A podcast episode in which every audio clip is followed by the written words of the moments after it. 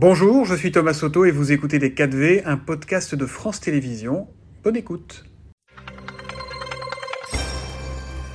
Bonjour et bienvenue dans les 4V, Madame la Première ministre. Ça fait presque un an maintenant que vous êtes arrivée à Matignon.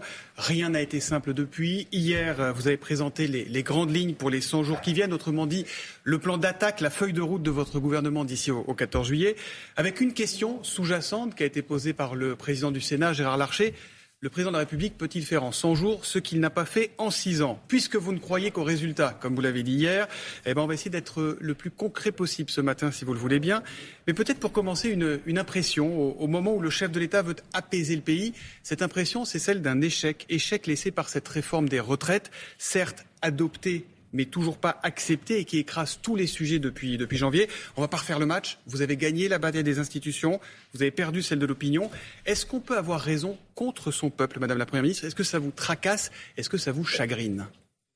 Alors, je pense qu'on n'est pas dans un sujet d'échec ou de gagnant. Le, point qui est important, c'est qu'on a en effet fait passer une réforme des retraites qui est indispensable pour assurer la pérennité de notre système de retraite par répartition.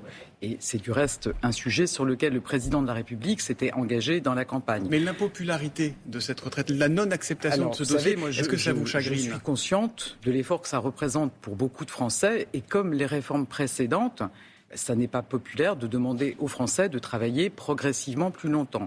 Je pense qu'il y a aussi d'autres éléments dans cette réforme. On s'est beaucoup focalisé sur l'âge de départ, qui ne concernera pas tous les Français, mais il y a des choses concrètes que les Français vont voir dès la rentrée. C'est par exemple, pour 1,8 million de retraités, une augmentation des plus petites retraites qui représentera 600 euros par an en moyenne.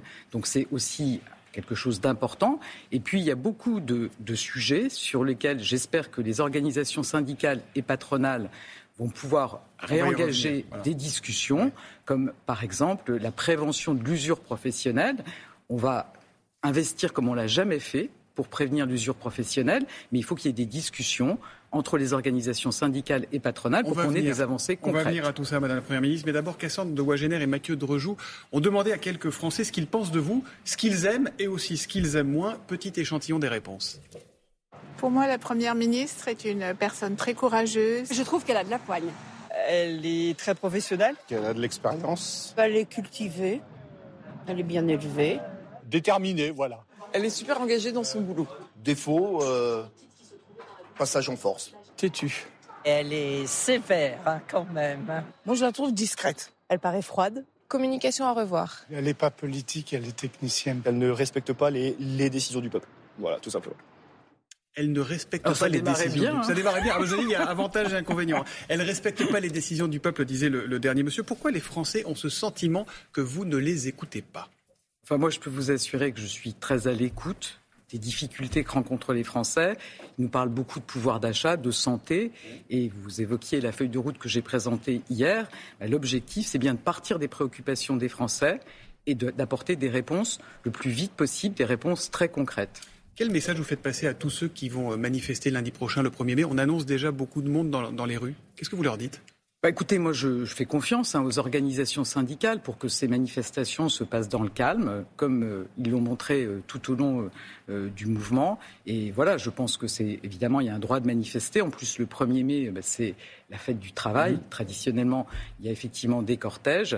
Mon, mon, mon, souhait, c'est vraiment que ça se passe dans le calme, et, et je suis sûr que oui, c'est aussi y a, celui des y a organisations syndicales. organisés par les syndicats depuis le mmh. début et qui se passent bien, mmh. tout ce qui est encadré par les syndicats se passe bien. Et puis il y a ces manifestations devenues systématiques à chaque déplacement du président de la République ou chacun de, de vos ministres, avec euh, souvent des dispositifs sonores portatifs, comme euh, le mmh. préfet de l'Hérault appelle les, les, casseroles. Ça vous inspire quoi? Ça vous agace? C'est le jeu démocratique? C'est hors jeu? Qu'est-ce que vous en pensez de ces mobilisations-là? Enfin, Moi, je comprends enfin, que des, des Français veuillent exprimer leur désaccord sur la réforme des retraites. Ce que je regrette, parce que vous voyez, moi aussi, dans mes déplacements, euh, j'ai pu avoir des manifestations de ce type-là, c'est qu'il n'y ait pas de dialogue. Donc je pense que c'est important même si on a des désaccords, de pouvoir dialoguer. Et là, il ne s'agit pas de dialoguer, il s'agit de faire du bruit. Évidemment, moi, je le regrette. Les menaces de coupure de courant euh, pendant Roland Garros, pendant le Festival de Cannes, ça a été coupé aussi dans une clinique de l'Hérault euh, la semaine dernière. Il faut les accepter, ça aussi? Non, ça, je pense que ça, ça n'est pas légal. Vous voyez, je pense qu'on a un droit de manifester. On n'a pas le droit de couper euh, l'électricité dans une clinique, dans un hôpital. Et donc, il y a systématiquement un dépôt de plainte dans ce cas-là. Hum. Cette réforme des retraites, elle a donc été validée en grande partie par le Conseil constitutionnel, sauf qu'il a aussi censuré ce qui était censé un peu adoucir le texte et faire passer la pilule des 64 ans, pour parler un peu familièrement, euh, l'index senior, le CDI senior notamment.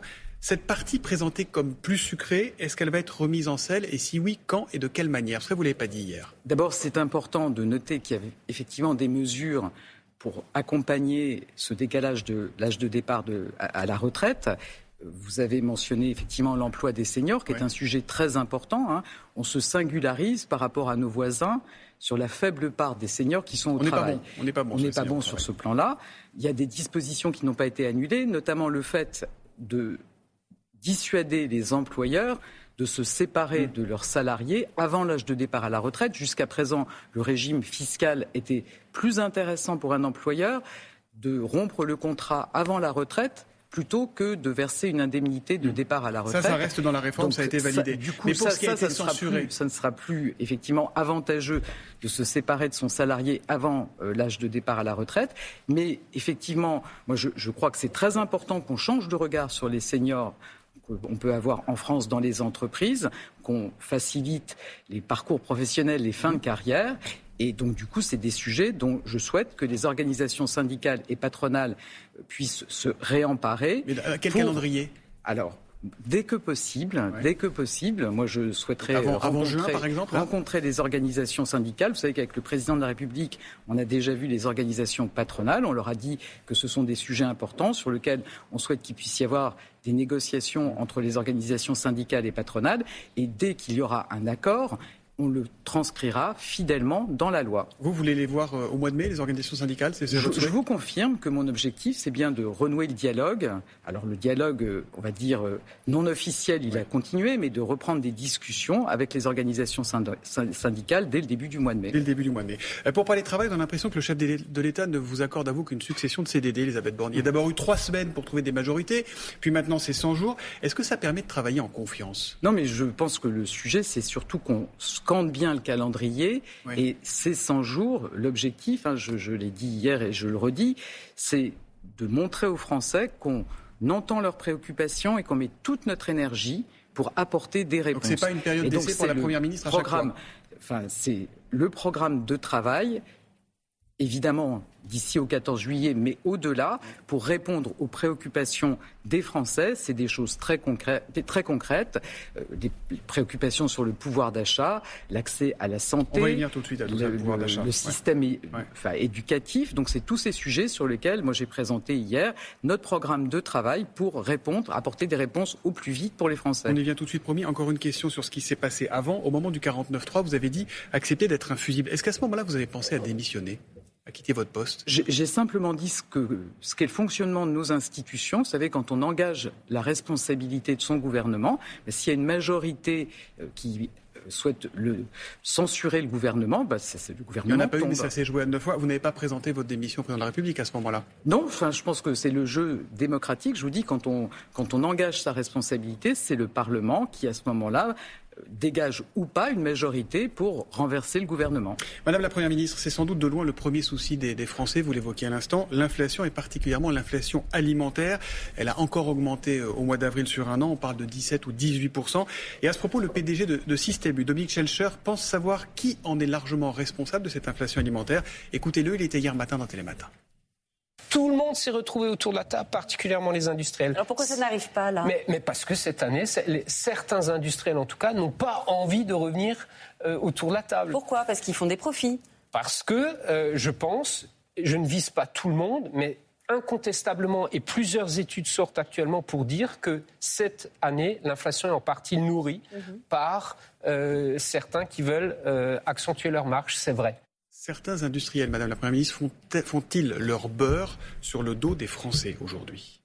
Alors peut-être dire que ce sujet de pouvoir d'achat, c'est vraiment une préoccupation très forte pour beaucoup de Français, et moi j'en suis bien consciente. Vous savez que le gouvernement s'est mobilisé pour faire face à la crise énergétique, pour accompagner les Français face à la flambée des prix de l'énergie. boucliers, gaz et électricité. Des dizaines de milliards d'euros, 46 milliards d'euros cette année pour protéger les Français face à la flambée des prix d'énergie. Ensuite, on a demandé aux distributeurs, donc Système U en fait partie, de protéger le pouvoir d'achat des Français en prenant sur leur marge. Mm. Et donc, c'est le trimestre anti-inflation. Moi, j'ai été dans un hyper U il n'y a pas très longtemps où j'ai pu voir qu'en effet, enfin, Système U et donc euh, cet hyper U a bien des produits sur tout ce dont on a besoin dans la vie de tous les oui, jours. Mais vous entendez ce qu'il dit le patron des prix, Système U? Des prix plus bas où euh, les distributeurs rognent sur leur marge. Quand on a, pardon, mais quand on a le prix du tournesol euh, qui a baissé de 50% ces derniers mois, alors que le prix de la bouteille d'huile il a augmenté de 30, 32, parfois 35% sur certaines marques, est-ce que c'est normal? Eh bien, maintenant, on attend des industriels qui puissent répercuter ces baisses des matières premières dans les prix euh, qu'ils proposent à la grande distribution. Le ministre de l'économie Bruno Le Maire l'a dit, on leur demande dès lors que les prix des matières premières ont baissé, de rouvrir des négociations. Donc vous exigez là qu'ils rouvrent des, des, ah, négociations on attend vraiment de leur part. Vous savez, il faut vraiment que chacun prenne ses responsabilités. L'État l'a fait, le gouvernement l'a fait sur l'énergie. La grande distribution l'a fait avec le trimestre anti-inflation. Je rappelle que sur le panier de produits qui est proposé, c'est 5% de baisse en moyenne. Quand est-ce que vous voulez une ouverture des négociations On attend que dans les prochaines semaines, ces négociations se, se rouvrent entre les industriels et la grande distribution pour effectivement répercuter ces baisses des Il matières premières. Il faut que ça se voit quand dans les rayons des supermarchés? Mais moi, je souhaite que ça se voit dès que possible, d'ici euh, la fin du mois de juin, qu'on puisse avoir des baisses concrète, tangible pour les Français. Euh, pour faire face, les Français ont besoin de, de hausse de salaire. Le SMIC va être revalorisé d'un peu plus de, de 2% au 1er mai en application d'un mécanisme automatique pour tenter de mhm. suivre l'inflation. Et pour les autres salariés dans le privé, comment faire pour que leur salaire suive eux aussi, pour qu'ils soient augmentés? Parce que là, ça ne dépend pas du gouvernement, ça ne dépend pas de vous. Alors je vous confirme hein, que le SMIC sera revalorisé le 1er mai. Sur un an, c'est ça, 2,19%. Sur un an, c'est plus de 6% de revalorisation du SMIC. Donc ça suit l'inflation pour le SMIC. Évidemment, il y a les, tous les salariés qui sont un peu au-dessus, qui doivent aussi pouvoir bénéficier d'une augmentation. Ça suppose que les branches professionnelles renégocient leur grille salariale. Mhm. Elles ont désormais l'obligation de le faire dans les 45 jours. Ça, on a raccourci le délai. Donc il faut aussi que les employeurs prennent leur part pour accompagner les Français face à, face à cette inflation. Que les, que les, employeurs prennent leur part au sujet des augmentations de salaire que vous appelez donc de vos voeux. Laurent Berger, euh, qui dirige pour quelques semaines encore la, la CFDT, euh, a une question pour vous. Bonjour Madame la Première ministre, vous parlez beaucoup euh, de l'augmentation des salaires. Effectivement, c'est une préoccupation majeure euh, pour les travailleurs et, travailleuses de ce pays. Euh, mais je voudrais savoir comment vous allez contraindre les entreprises à entrer dans des logiques salariales, notamment dans la revalorisation des grilles des branches professionnelles, et pourquoi vous n'utilisez pas le levier de la conditionnalité des aides publiques? On sait qu'il y a plusieurs centaines de milliards qui sont versés aux entreprises chaque année. Pourquoi ne pas les contraindre à, à avoir des logiques salariale. En gros, il nous dit le soyez gentil, ça fonctionne pas. Est-ce qu'il faut en passer par des mesures coercitives et peut-être supprimer des aides? Oui, alors les, branches professionnelles, elles ont l'obligation d'ouvrir des négociations et je vous dis, c'est une disposition qui a été votée récemment, elles doivent le faire dans les 45 jours après la revalorisation du SMIC. Donc là encore, je pense que chacun doit prendre sa part dans la période actuelle. Et si c'est pas au niveau au final, est-ce que vous vous mettez Donc dans ce cas-là, les organisations syndicales peuvent prendre l'initiative de demander une négociation. Je pense que c'est important. Vous savez, on nous dit il faut écouter les organisations syndicales et patronales, il faut laisser de la place au dialogue social. Et je pense que c'est important que chacun prenne ses responsabilités et, en l'occurrence, que les employeurs entendent les difficultés des salariés et revalorise les grilles salariales. Dans le, Parisien, lundi, le chef de l'État disait on peut envisager une baisse des charges patronales contre une augmentation des salaires. C'est une hypothèse c'est... Il disait banco, précisément, quand on lui posait la question. C'est dans les tuyaux, ça, ou pas? Alors, il y a eu beaucoup de baisses de charges hein, dans le précédent quinquennat.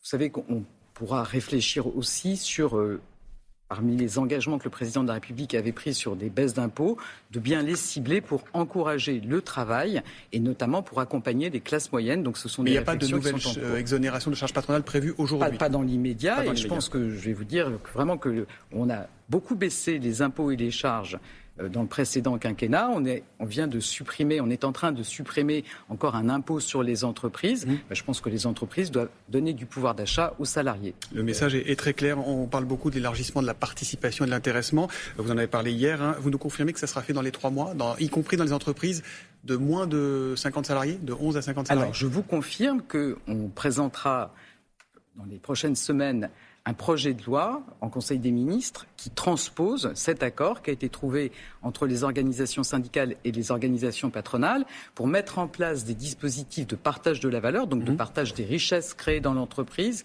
y compris dans les entreprises de 11 à 50 salariés, et puis aussi pour avoir un dispositif de partage de la valeur quand on a des résultats exceptionnels dans les plus grandes entreprises. Donc nous, on portera cette loi au Parlement. L'objectif, c'est bien qu'elle soit débattue avant l'été au Parlement. Et que ça arrive sur les fiches de paye d'ici. Euh, Et que ça se mette en place le plus vite possible. Donc il faut que la loi soit votée. Donc c'est une question de mois. Hum. Euh, pour les enseignants, là encore, c'est l'État qui décide. Hein. C'est pas c'est pas le privé. Et Emmanuel Macron a annoncé la semaine dernière des augmentations de, de rémunération dans, dans l'éducation nationale, 100 à 230 euros net par mois pour tout le monde et jusqu'à 500 euros pour, pour ceux qui s'engagent à en faire plus. On a une première question avec notre, notre QR code. Pardon, c'est Julie de Montpellier qui vous demande. On est bien d'accord, Madame la Première ministre, les augmentations pour les profs, c'est du salaire ou c'est une prime? Alors, c'est une prime que nous allons doubler. Hein. On a cherché euh, la façon la plus lisible pour euh, les enseignants de faire ces augmentations de salaire qui sont nécessaires. Parce que vous savez, c'est un, très beau métier. C'est aussi un métier difficile. On voit qu'il y a des problèmes d'attractivité. Donc, les 100 à 230 euros pour tous, c'est une prime? Donc, c'est une prime qui est bien connue de tous les enseignants. Qui va doubler et donc c'est ce qui donne ce montant de 100 à 230 euros et qui sera par mois supplémentaire et qui est évidemment pérenne. Hein. C'est pas, vous voyez, c'est pas comme dans les entreprises où on a une prime exceptionnelle. Là, c'est un, un, des dispositifs de la rémunération des enseignants qui est bien connu par tous les enseignants puisque tout le monde touche cette prime. On la double. Donc c'est ce qui permettra d'avoir dans la durée cette augmentation de 100 à 230 euros par mois. Et puis comme vous l'avez dit, et ça c'est à partir de septembre, c'est ça? C'est à partir de septembre, absolument. D'accord. Euh, la vérité euh, sur l'éducation, c'est que euh, vous promettez le, le remplacement du, du, jour au lendemain des profs absents. Alors, on a beaucoup ironisé là-dessus parce qu'on dit que le prof d'anglais remplacera le prof de maths quand le prof de maths sera malade, et puis quand le prof d'anglais sera malade, s'il est malade, c'est le prof de maths, etc., etc. Ça sent un peu l'usine à gaz.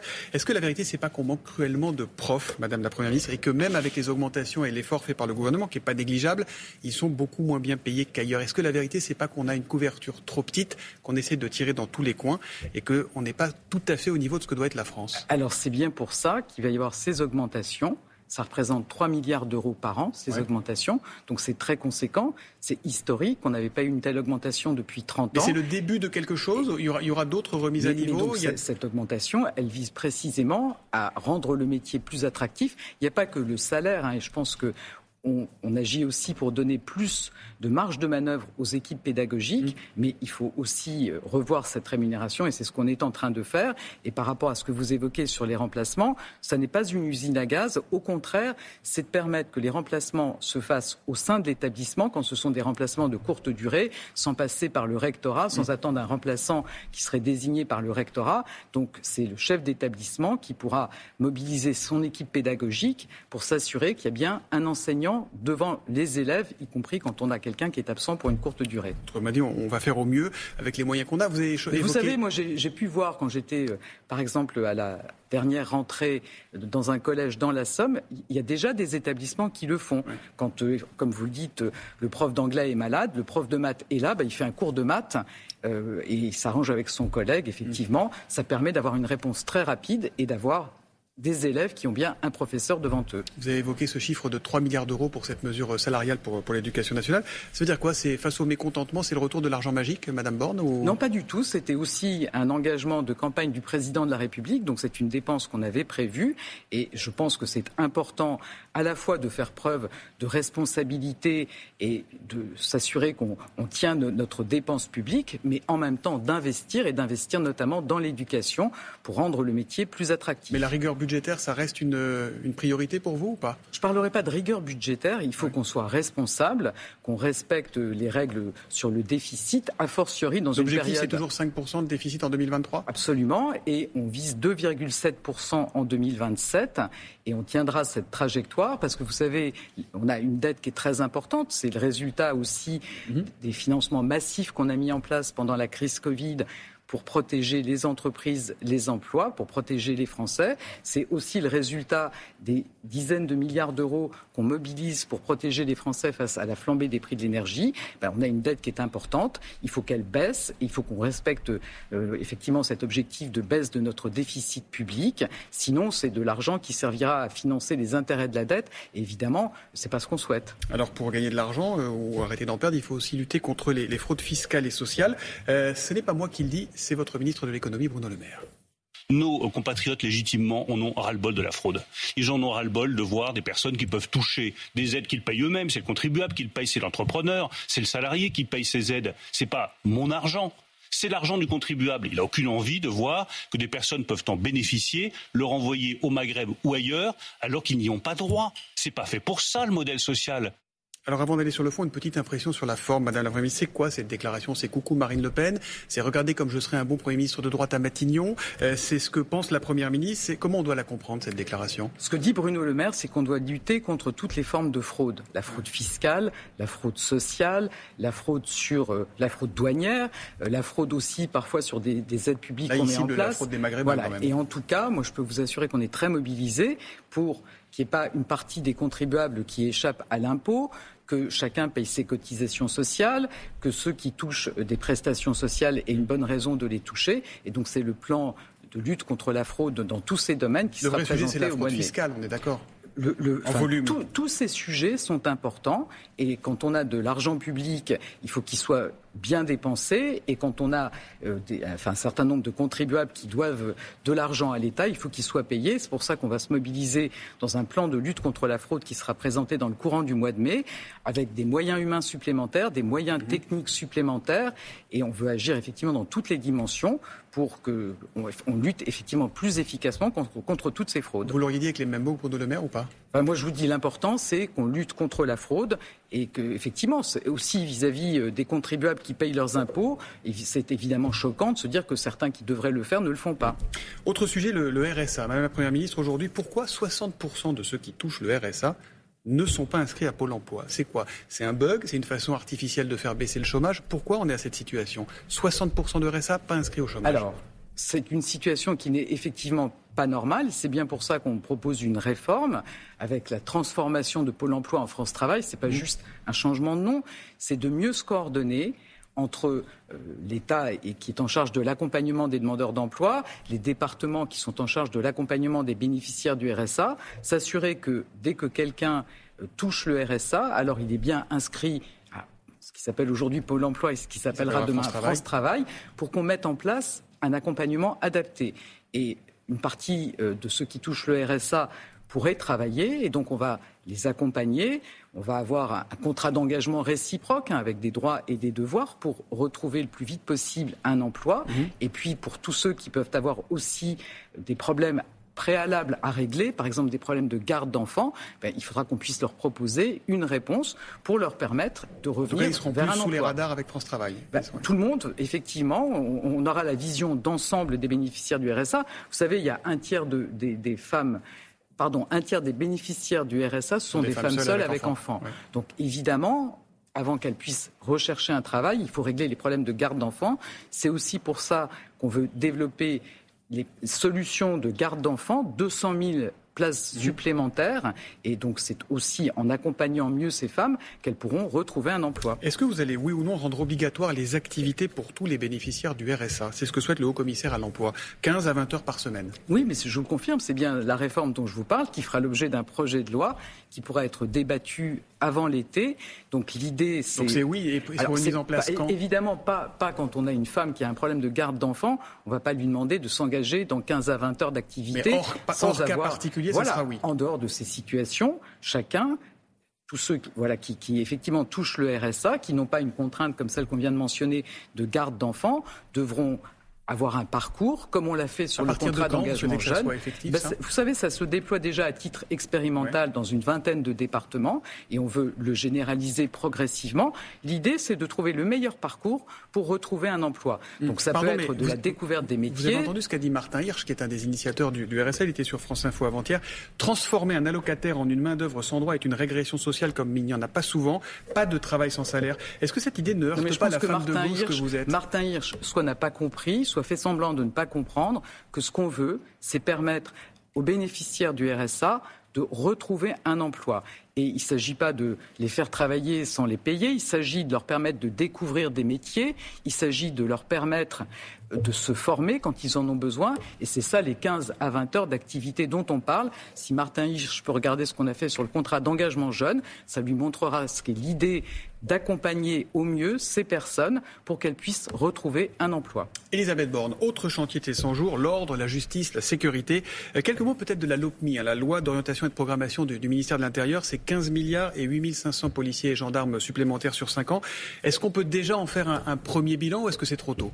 Alors, le premier bilan qu'on peut faire, c'est qu'il y a déjà 3000 postes qui ont été créés dès cette année. Donc c'est plus de policiers, plus de gendarmes. On veut qu'il y ait plus de policiers dans l'espace public. Et mmh. vous savez qu'on est en train de créer 200 brigades de gendarmerie supplémentaires. C'est quelque chose de très important quand on est dans un territoire rural, d'avoir une nouvelle brigade de gendarmerie. C'est aussi euh, des des équipements, euh, des nouveaux équipements pour nos forces de l'ordre. Donc ça se déploie, c'est déjà euh, ça, enfin, le déploiement a commencé dès cette année. Mmh. Euh, la LOPMIC est portée par Gérald Darmanin, le ministre de l'Intérieur qui était l'invité des 4V ici même euh, lundi. Euh, et il nous a dit à quel point il était impatient de voir sa, sa loi sur l'immigration arriver rapidement devant le Parlement. En fait, vous l'avez dit hier, ça ne sera pas avant l'automne. D'abord, ça veut dire quoi avant l'automne? C'est septembre? C'est on verra plus tard? Ou c'est les calendes? Non, non. Enfin, vous savez, je suis tout aussi impatiente que Gérald Darmanin et le président de la République aussi de pouvoir porter un texte sur l'immigration mmh. dans une logique équilibrée, c'est-à-dire d'éloigner plus vite, de façon plus efficace, ceux qui n'ont pas de raison d'être sur notre sol et de mieux intégrer mais pardon, mais ceux la que nous accueillons. question, c'est ça sera pour quand? Ah bah, Donc, j'ai eu l'occasion de le dire hier. Il ne s'agit pas simplement de présenter un texte de loi. Nous l'avons fait. Le gouvernement l'a fait. Il a mis sur le bureau du Sénat un projet de loi, un projet de loi que nous avons retiré à la demande du président du Sénat, ouais. qui pensait que ce n'était pas le moment d'avoir un débat sur ces sujets, que ça pouvait créer des divisions. Donc nous, nous souhaitons pouvoir reprendre ces débats au Parlement le plus vite possible. Évidemment, il faut qu'on ait la, enfin, qu'on ait la, la possibilité d'avoir une majorité au Sénat et à l'Assemblée. Et de toute façon, comme je, comme je l'ai dit hier, ce débat, nous souhaitons au plus tard l'avoir à l'automne. Mais euh, il y aura combien de textes? Parce que là, on n'y comprend plus rien. Un texte, des textes aussi sonnés. Le président de la République, il a dit il y aura plusieurs textes le 22 mars. Et il a dit il y aura un seul texte lundi dernier. Euh, Gérald Darmanin, il voulait qu'un seul texte. On ne comprend plus rien là-dessus. Non, non, mais je vous assure, nous on veut un texte, c'est simple. Texte unique. Nous, nous voulons un texte équilibré, unique. qui réponde, à, oui, un texte équilibré et unique, qui réponde à cette double préoccupation mieux éloigner ceux qui n'ont pas de raison d'être sur notre sol et mieux intégrer mmh. ceux que nous accueillons. Mmh. Est-ce qu'auparavant vous souhaitez en passer par une convention citoyenne sur ces questions d'immigration? Écoutez, ce n'est pas notre projet aujourd'hui. On veut surtout avoir des discussions avec les oppositions et notamment les groupes Les Républicains euh, à l'Assemblée et au Sénat pour trouver un compromis sur le texte qu'on peut porter ensemble. Ça veut dire un compromis, ça veut dire que ça n'est pas tout ce que chacun aurait voulu faire euh, s'il avait eu la main tout seul, mais ça veut dire de trouver sur un sujet qui est important pour les Français un, un, texte qui puisse rassembler une majorité au Sénat et à l'Assemblée nationale. Pourquoi pas un référendum? Vous l'excluez, le référendum, sur ce sujet? Alors, ça n'est pas dans le champ du référendum au titre de la Constitution, donc je pense qu'il faut qu'on avance qu'on ne soit pas dans la posture, mais qu'on soit dans des réponses efficaces pour les Français sur ces sujets. Alors, l'objectif, vous avez dit, c'est qu'il n'y ait pas de 49.3 pour faire passer ce, ce texte. Pour qu'on soit bien clair, ça veut dire que vous ne l'excluez plus, le 49.3. L'objectif, c'est qu'il n'y en ait pas, ça veut dire qu'il pourra peut-être y en avoir un. Enfin, moi, je n'exclus rien. Ce que je vous dis, c'est que mon objectif, sur ce texte, comme sur les 24 qui ont déjà été adoptés depuis mmh. le début de la législature, c'est de trouver des majorités, mmh. de trouver effectivement des oppositions qui ne sont pas d'accord avec nous sur tout, mais sur lesquelles on peut se mettre d'accord pour faire pour voter un texte qui est utile pour les Français. L'insécurité reste un, cauchemar au quotidien pour, pour beaucoup de Marseillais notamment. Regardez la, la une de la Provence hier. Il tire à l'aveugle, on va, la, on va la voir apparaître. Il y a encore eu un mort en début de semaine, un retraité de 63 ans euh, qui visiblement a pris une balle perdue, qui est en train de jouer aux cartes. Ça fait 17 morts depuis le début du mois de janvier. Je peut-être, avant d'en parler, qu'on regarde un extrait du 20h diffusé au début du mois après un triple règlement de compte qui avait eu lieu la même nuit. Cet après-midi, habitants élus proches de victimes sont venus exprimer leur exaspération. Dès qu'on entend un bruit, on est tous là parce qu'on habite à Marseille et à Marseille, ça tire à tout vent. Dès qu'on entend un bruit, on est là. On a... Oui, bien sûr qu'on a peur. Bien sûr. Il faut que ça soit mobilisé avant que ça arrive. C'est pas après. Parce qu'après, ça sert à quoi? On voit des familles pleurer, on voit des mamans pleurer, on voit des mamans qui en ont ras-le-bol. On demande la sécurité, on n'en aura pas. Ce sont des mots qui nous saisissent. Je pourrais ajouter la question euh, avec le QR code de, Catherine de Marseille. Que comptez-vous faire pour les villes gangrénées euh, par la drogue comme la mienne? Gangrénées, c'est le mot qu'avait utilisé euh, Gérald Darmanin. Qu'est-ce qu'on peut faire? Parce qu'on peut envoyer des forces de l'ordre sur le moment pour calmer l'éruption, mais comment on traite le problème de fou je peux vous assurer que, enfin, d'abord, je suis bien consciente que c'est une situation insupportable pour tous les habitants qui voudraient pouvoir vivre paisiblement et tranquillement et qui sont confrontés à ces violences, à ces règlements de compte entre bandes. On a renforcé de façon très importante les moyens des forces de l'ordre. On a aussi renforcé les moyens de la justice pour qu'on puisse arrêter les trafiquants, pour qu'on puisse euh, notamment saisir les armes. Vous savez qu'il y a 600 trafiquants qui ont été arrêtés depuis le début de l'année. Euh, il y a eu des centaines d'armes qui ont été saisies. vous pensez que ça va payer au bout d'un moment? Mais on est vraiment déterminé, on ne lâche rien. Il y a des moyens qui sont mis en place.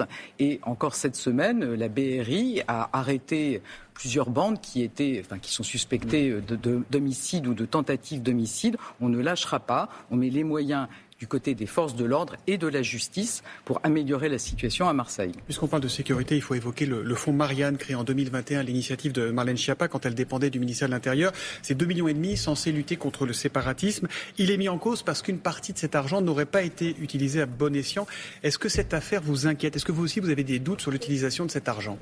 Alors moi je ne sais, enfin je, je ne vais pas me prononcer moi-même. C'est pour ça que j'ai demandé qu'il y ait une inspection de l'inspection générale de l'administration qui fasse toute la clarté sur la façon dont ces fonds ont été employés.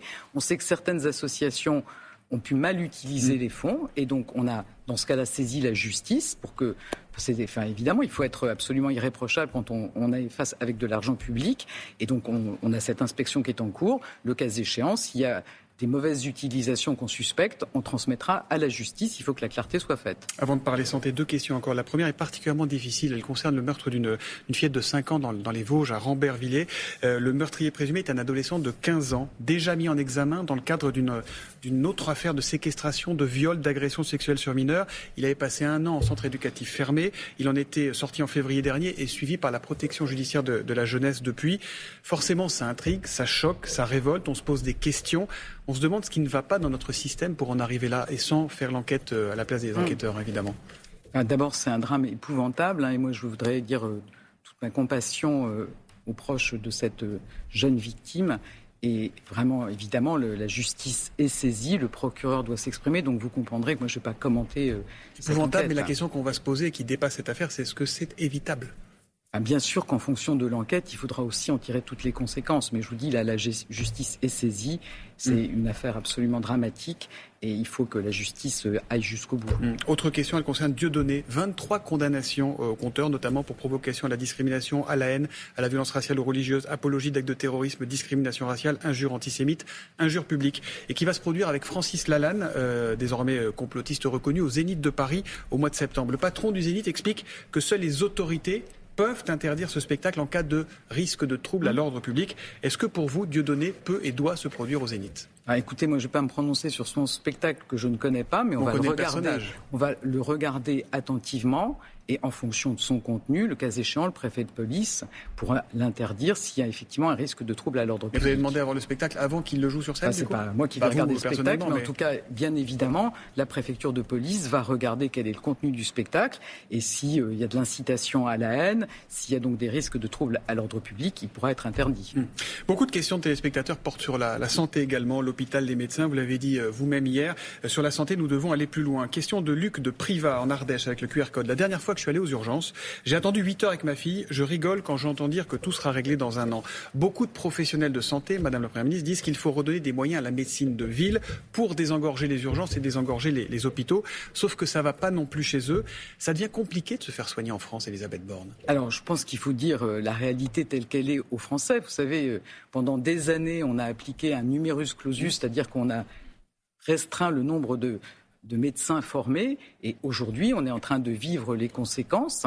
Mmh. Donc on a effectivement une démographie qui ne va pas être favorable dans les prochaines années et il faut qu'on s'organise en tenant compte de cette réalité. Et c'est bien ce qu'on fait. On veut à la fois euh, permettre que les médecins consacrent plus de temps à leurs patients. Donc, Eux, ils disent qu'ils sont écrasés sous les tâches administratives. Eh bien, précisément. Donc, on veut simplifier euh, toutes les tâches administratives. Par exemple, supprimer certains certificats inutiles pour le sport. On, a aussi prévu, et c'est dans la convention qui va s'appliquer. Donc, il y aura, pardon, il y aura plus de certificats pour le sport à l'école et pour le sport en association. Des, des, des, des, demandes de certificats inutiles, notamment euh, ceux que je viens de mentionner. Et puis, par ailleurs, on veut aussi aider les médecins. Euh, par exemple, en recrutant 6 000 assistants médicaux supplémentaires d'ici la fin de l'année prochaine. Mmh. Il y en a déjà 4 000 aujourd'hui. Il y en a 4 000 aujourd'hui. On en veut 6 000 de plus d'ici fin 2024 Ils seront payés pour par dégager qui, par l'assurance maladie. Donc c'est un appui aux médecins payés par la Sécu, comme vous dites, pour leur permettre de dégager du temps. Et puis on veut aussi euh, enfin, s'assurer que tous les patients, notamment ceux qui ont des affections chroniques, mmh. aient bien un médecin traitant donc euh, l'assurance maladie est en train de les appeler un par un. Et on a un tarif de consultation très incitatif pour les médecins à 60 euros s'ils prennent un nouveau patient qui a une maladie chronique. Deux petites questions. Euh. voilà, c'est vraiment une question de mobilisation générale. On peut aussi dire qu'on veut permettre à d'autres professionnels de santé de faire davantage d'actes pour décharger les médecins. C'est le cas des infirmières en pratique avancée. On est en train d'en former beaucoup, autant que, autant que ce qui existe aujourd'hui d'infirmières de pratique avancée. On augmente les places aussi de formation pour les infirmières. Donc on, on est dans une mobilisation générale pour répondre à cette préoccupation des Français. Trois petites questions très concrètes. Euh, il y a beaucoup de manque de civisme chez les patients, des rendez-vous qui sont annulés, qui ne sont pas, qui sont pas honorés sans être annulés. Est-ce qu'il faut envisager des sanctions contre ces patients au bout d'un moment? Alors c'est quelque chose qu'on est en train de regarder effectivement, quand vous êtes un médecin, vous êtes débordé, vous n'arrivez pas effectivement à répondre forcément à tous les patients, et on a certains patients qui prennent des rendez-vous qui ne viennent pas, c'est choquant, et donc il faut effectivement qu'on puisse dissuader, qu'on puisse dissuader. Je ne vais pas vous répondre sur la forme aujourd'hui puisque ça n'est pas tranché, mais en tout cas qu'on dissuade de prendre dix rendez-vous, de ne pas annuler son rendez-vous, et, effectivement, ça, ça empêche d'autres patients de pouvoir accéder au médecin. Virginie vous demande pourquoi les, salaires des, professions médicales n'augmentent pas aussi vite que celles des profs? Alors, vous savez qu'on a eu le Ségur de la santé. C'est plus de 10 milliards d'euros de revalorisation des salaires. Donc on, s'est effectivement occupé de, cette, de ce sujet dans le précédent quinquennat. Je ne dis pas que tout est parfait, mais je pense qu'aujourd'hui on a surtout un enjeu de bien organiser, de libérer du temps médical pour que effectivement euh, les, les Français trouvent un médecin quand ils en ont besoin et, le trouvent dans les meilleures conditions et le plus près de chez eux possible. Encore deux questions de téléspectatrices, en l'occurrence Leïla de Grenoble. Des entreprises donnent des congés menstruels aux femmes. J'aimerais en profiter moi aussi. Est-ce que c'est prévu? C'est Carrefour hein, qui donne 12 jours par an désormais. Est-ce que vous êtes favorable à une généralisation du congé menstruel pour les femmes qui en ont besoin? Alors, je pense qu'il faut faire attention aux mots. Quand on a des femmes qui tous les mois euh, souffrent on n'est pas en train de parler de congés. Mm. Je pense d'abord que les femmes qui sont dans cette situation, elles ne doivent pas euh, enfin, se, résigner à avoir mal. Il faut aller voir un médecin, parce que ça peut être une maladie, par exemple l'endométriose. Mm. Dans ce cas-là, il y a des traitements et on peut avoir des arrêts de travail. Mm. Ensuite, c'est vrai que comme ça revient régulièrement, il faut Enfin, si l'employeur peut s'organiser pour faciliter la vie, c'est une bonne chose. Et on est en train de regarder comment on peut encourager, faciliter effectivement l'engagement des entreprises comme Carrefour, tel que vous l'avez mentionné. Et puis aussi en étant attentif à ce qu'on ait des, solutions qui soient faciles pour les employeurs publics comme pour les employeurs Ça passer par la loi? On est en train de regarder le, dispositif. En tout cas, moi je vous dis, quand on souffre, c'est important de voir un professionnel de santé, un médecin, pour avoir un traitement, pouvoir bénéficier d'un arrêt de travail et que tout ça soit facile. Donc c'est bien que les employeurs s'engagent. On regarde comment leur faciliter, cet engagement. Autre question, c'est Annie de Besançon. Elle a 81 ans. Elle dit J'ai 81 ans, je suis en pleine forme, en pleine santé. Allez-vous écouter ceux qui veulent interdire aux personnes âgées comme moi de conduire? Allusion euh, au drame qui s'est produit à Berck où une personne âgée, un monsieur de 76 ans, a confondu l'accélérateur et, le frein. Euh, est-ce que c'est une, piste? De, vérifier le permis de conduire au non, fil des ans Je veux rassurer votre téléspectatrice, ça n'est effectivement pas notre intention. Je pense que chacun, quand il prend le volant, il doit s'assurer qu'il est bien en état de conduire. Ce n'est pas forcément qu'une question d'âge. Donc c'est une question de responsabilité et c'est sur cette voie-là que nous voulons rester. Hmm. À l'autre bout de la pyramide des âges, il y a les jeunes, Madame la Première ministre, dont l'environnement est bien souvent le sujet de préoccupation numéro un. Euh, vous avez été ministre de la Transition écologique. Le réchauffement, on est en plein dedans. On nous annonce des lendemains qui surchauffent, des lendemains qui, qui déchantent. Regardez un extrait d'un reportage diffusé dans Envoyé spécial. En 2050, le climat s'est déréglé. Dans les champs, les récoltes grillent sur pied. la quantité d'eau douce a diminué de 60% et les rendements de moitié. Alors ça, c'est pas une fiction parce que votre ministre de l'écologie, Christophe Béchu, a dit il y a deux jours sur France Culture, on est sur une trajectoire de réchauffement probable de 4 degrés en plus en France d'ici 2100, 40 à 50% d'eau en moins, 25% de neige en moins, des vagues de chaleur, pardon, à plus de 50 degrés. Euh, notre maison brûle et on fonce dans le mur? Alors, ça n'est pas une trajectoire probable. On ne peut pas écarter ce scénario, mais on fait tout pour l'éviter. Et c'est bien pour ça qu'on est très mobilisé. Et tout ce qu'on essaye d'éviter sur le climat, on se le prend dans la figure en ce moment. Enfin, je pense qu'il faut quand même euh, rester volontariste et ne pas baisser les bras. Notre objectif, c'est de limiter le réchauffement en dessous de 2 degrés. Et mmh. c'est bien pour ça qu'on s'est engagé au niveau européen, au niveau français, à réduire nos émissions de gaz à effet de serre de 55% d'ici 2030. Ça veut dire agir dans tous les secteurs, les transports, les bâtiments, l'industrie, l'agriculture. La première priorité, c'est de baisser nos émissions de gaz à effet de serre. Et puis, évidemment, il faut aussi se préparer aux conséquences inéluctables euh, du réchauffement climatique. Et là, on a aussi des actions, par exemple un plan sur l'eau pour la sobriété. Mhm.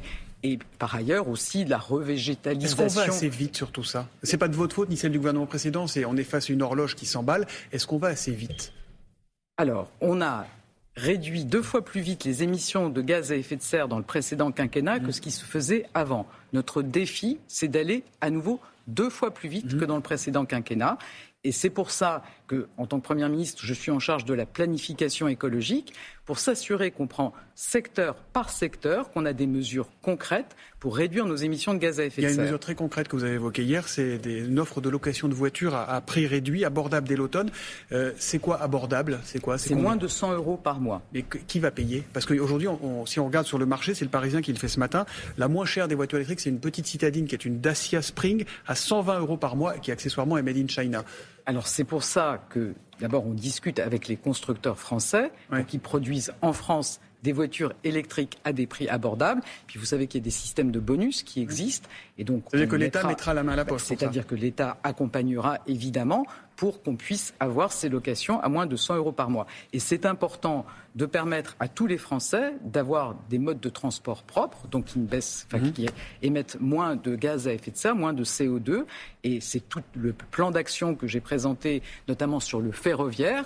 On veut investir massivement, 100 milliards d'ici 2040, pour pouvoir avoir davantage d'offres de trains, notamment pour rejoindre les grandes villes, mais aussi pour les petites lignes. Et donc c'est tout ce plan de bataille qui doit nous permettre de limiter le réchauffement climatique, de baisser de 55% nos émissions de gaz à effet de serre d'ici 2030. Même si les prix de la SNCF restent souvent très élevés, remarquent les consommateurs. Mais si on veut changer nos modes de transport, euh, si on veut changer nos mobilités, pourquoi construire un tronçon d'autoroute de 50 km dans le Tarn sur l'A69 pour relier Toulouse à Castres, qui va entraîner la destruction de 316 hectares de terres agricoles, dit le préfet, qui va faire gagner entre 15 et 20 minutes, c'est vraiment pas grand-chose, et coûter 450 millions d'euros. Est-ce que ça, c'est pas typiquement le genre de projet de l'ancien monde?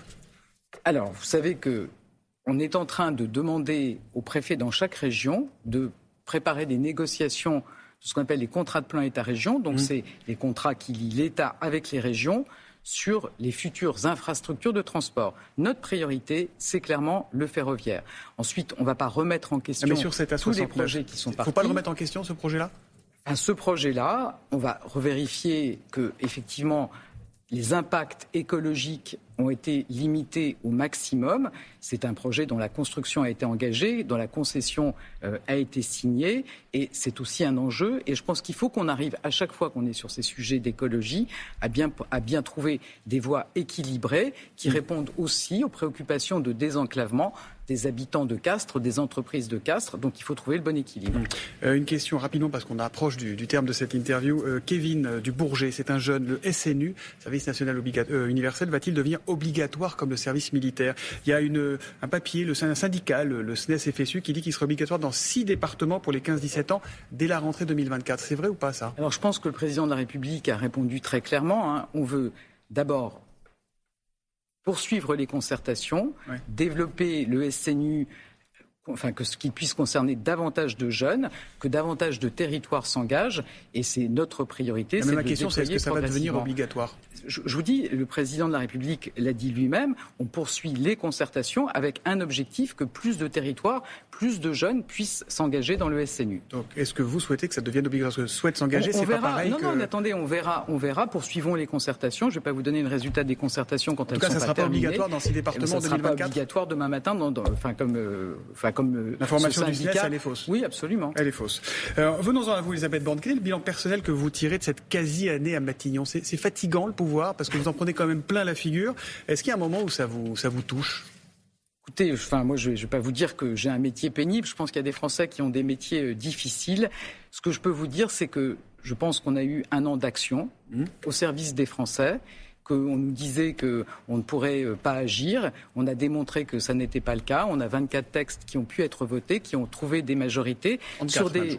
24. Sur 24. des sujets très concrets, sur des sujets très concrets, le pouvoir d'achat, l'accélération du développement des énergies renouvelables ou du nucléaire, le renforcement des moyens euh, pour nos policiers et pour nos gendarmes, une réforme de l'assurance chômage, cette réforme des retraites, même si j'ai bien compris que les Français ne ne sont pas forcément d'accord. Donc on avance au service des Français. Mmh.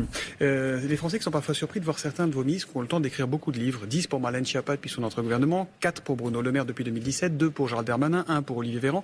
Vous comprenez que ça puisse les troubler ou pas? Et je peux vous assurer que les ministres, ils sont à leur tâche, ils sont engagés. Le ministre de l'Intérieur est sur des fronts difficiles comme ceux qu'on a mentionnés. Le ministre de l'Économie est très mobilisé, euh, notamment euh, sur ces enjeux de pouvoir d'achat dont on a dont on a parlé. Donc euh, moi, ce qui m'importe, c'est qu'ils soient à leur tâche et qu'ils soient au travail pour les Français. Il y a aussi le cas Marlène Schiappa. Il paraît que vous l'avez engueulé après ses photos et son interview dans Playboy. C'est vrai ou pas? Écoutez, je lui dis que ça me paraissait pas approprié, a fortiori ouais. dans la période, mais donc on s'est expliqué avec euh, Marlène Schiappa. Mais ça a donné quand même lieu à un, un sens politique, un règlement de compte entre deux ministres, elle et celle qui lui a succédé, Isabelle Rome. Euh, est-ce que c'est pas, euh, est-ce que c'est au niveau d'avoir des ministres qui s'écharpent comme ça publiquement? Et je, je, je, J'ai eu l'occasion de leur dire, je pense que dans la période actuelle, les Français attendent que les ministres soient au travail pour mmh. répondre à leurs problèmes concrets et donc chacun doit se concentrer sur sa tâche. Oui, parce que pendant que les ministres chamaillent, les, les féminicides explosent. Hein. On est à 37 depuis le début de l'année. C'est plus que l'an dernier à la même époque. À ce, à ce sujet, Andrea Bescoin a une question toute simple à vous poser, la comédienne, réalisatrice et, et militante engagée. Je voulais vous demander euh, pourquoi nous n'avons pas encore adopté le modèle euh, espagnol contre les violences, vu qu'on sait que ça marche aujourd'hui, que l'Espagne a réussi à éradiquer 40% des féminicides en 10 ans. Euh, chez nous, on connaît les chiffres, on sait qu'une femme est tuée euh, par son conjoint ou ex-conjoint tous les deux jours ou les deux jours et demi. Voilà, ça continue au fil des années, c'est toujours les mêmes chiffres. Pourquoi nous ne mettons pas en place ces budgets contre les violences? Alors c'est évidemment un fléau insupportable qu'on a peut-être tardé à regarder, mais je peux vous dire que depuis le dernier quinquennat, on est très mobilisé. On C'est formé... de pire en pire. Le bilan humain, il est de pire en pire, pardon. Enfin, attendez. On, on, mobilise beaucoup de moyens. On a formé des policiers, des gendarmes. On a déployé des bracelets anti-rapprochement, des téléphones grave danger. Moi, j'ai annoncé récemment des mesures supplémentaires notamment le doublement des maisons des femmes pour accueillir les femmes qui sont victimes de violences, une maison des femmes dans chaque département, des pôles spécialisés dans les juridictions pour avoir des réponses plus efficaces. Et une juridiction spécialisée à l'espagnol, c'est pas un sujet, toujours pas aujourd'hui? Enfin, la bonne organisation, qui est celle qui a été préconisée par euh, une députée et une sénatrice qui ont travaillé longuement sur le sujet, c'est d'avoir dans chaque juridiction un pôle spécialisé pour avoir une réponse efficace qui prend, je dirais, en 360 degrés les difficultés des femmes qui peuvent être victimes de violences. En tout cas, je peux vous assurer que mon gouvernement est très mobilisé sur ces sujets. J'espère qu'on aura euh, effectivement euh, des résultats plus, plus, plus convaincants. En tout cas, c'est à chaque fois un drame et je peux vous assurer qu'on fait le maximum pour euh, répondre à ce fléau on mobilise tous les moyens possibles pour accélérer dans ce domaine. Et vous aviez dit hein, lors de votre discours de politique générale que c'était une de vos priorités. Vous aviez bien insisté là-dessus. On arrive au terme de cet entretien. Elisabeth Borne, Emmanuel Macron vous a renouvelé sa confiance euh, il y a quelques jours dans le Parisien avec des mots qui rappellent peut-être ce que peuvent avoir un, des présidents de clubs de foot juste avant de virer leur entraîneur. Elle a ma confiance. Elle fait bien son travail dans un moment difficile pour le pays. Au moins en matière de soutien présidentiel, le service minimum existe, non? Écoutez, moi, je n'ai pas de doute qu'effectivement que le président de la République partage des objectifs, la feuille de route que j'ai présentée hier. Et ce qui m'importe, c'est d'être engagé pour répondre aux difficultés des Français. Je n'ai pas d'autres sujets de préoccupation. Il vous plaît ce job ou pas? Vous savez, c'est évidemment une fonction qui est très exigeante, mais notre pays traverse aussi des crises multiples. Il y a beaucoup d'attentes et moi, je mm. peux vous assurer que je mobilise toute mon énergie pour répondre à ces attentes. Mm. Il paraît que vous êtes fan d'Elastic Girl. C'est vrai ça ou pas L'héroïne des Indestructibles, le film de, de Disney Je vous confirme que j'ai découvert avec euh, mon fils et voilà, c'est bien. Il faut mettre de l'énergie pour euh, régler des problèmes. Être souple, c'est une condition pour être à Matignon et pour tenir Il faut aussi euh, savoir s'adapter. Euh, quand on a une majorité relative, ça demande aussi de savoir trouver des compromis et c'est ce à quoi je m'emploie. Vous estimez avoir la confiance du chef de l'État? Oui, oui, je vous confirme, oui. Hmm. Merci beaucoup, Elisabeth Borne, d'être venue ce matin dans, dans Télématin. On vous souhaite quoi alors? Eh bien, écoutez, peut-être euh, de l'énergie, vous voyez, mais je pense que je n'en manque pas. Merci à vous et bonne journée. C'était Les 4V, un podcast de France Télévisions. S'il vous a plu, n'hésitez surtout pas à vous abonner. Vous pouvez également retrouver tous les replays en vidéo sur France.tv.